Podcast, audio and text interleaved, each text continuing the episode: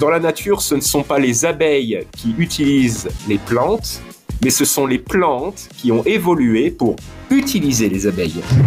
On dirait que l'État, il préfère euh, voir nos jeunes fumer des produits sur lesquels on n'a aucun recul, plutôt que de simplement réguler et légaliser le marché du cannabis sur lequel on pourrait faire, l'État pourrait faire des milliards. Il n'existe à l'heure actuelle aucune étude qui démontre que le cannabis va produire de la schizophrénie. À l'heure actuelle, euh, la répression, elle est beaucoup plus forte, elle se voit plus et elle impacte beaucoup plus la vie. Parlons Cana, le podcast des acteurs du cannabis légal vous donne rendez-vous bientôt avec un nouvel invité.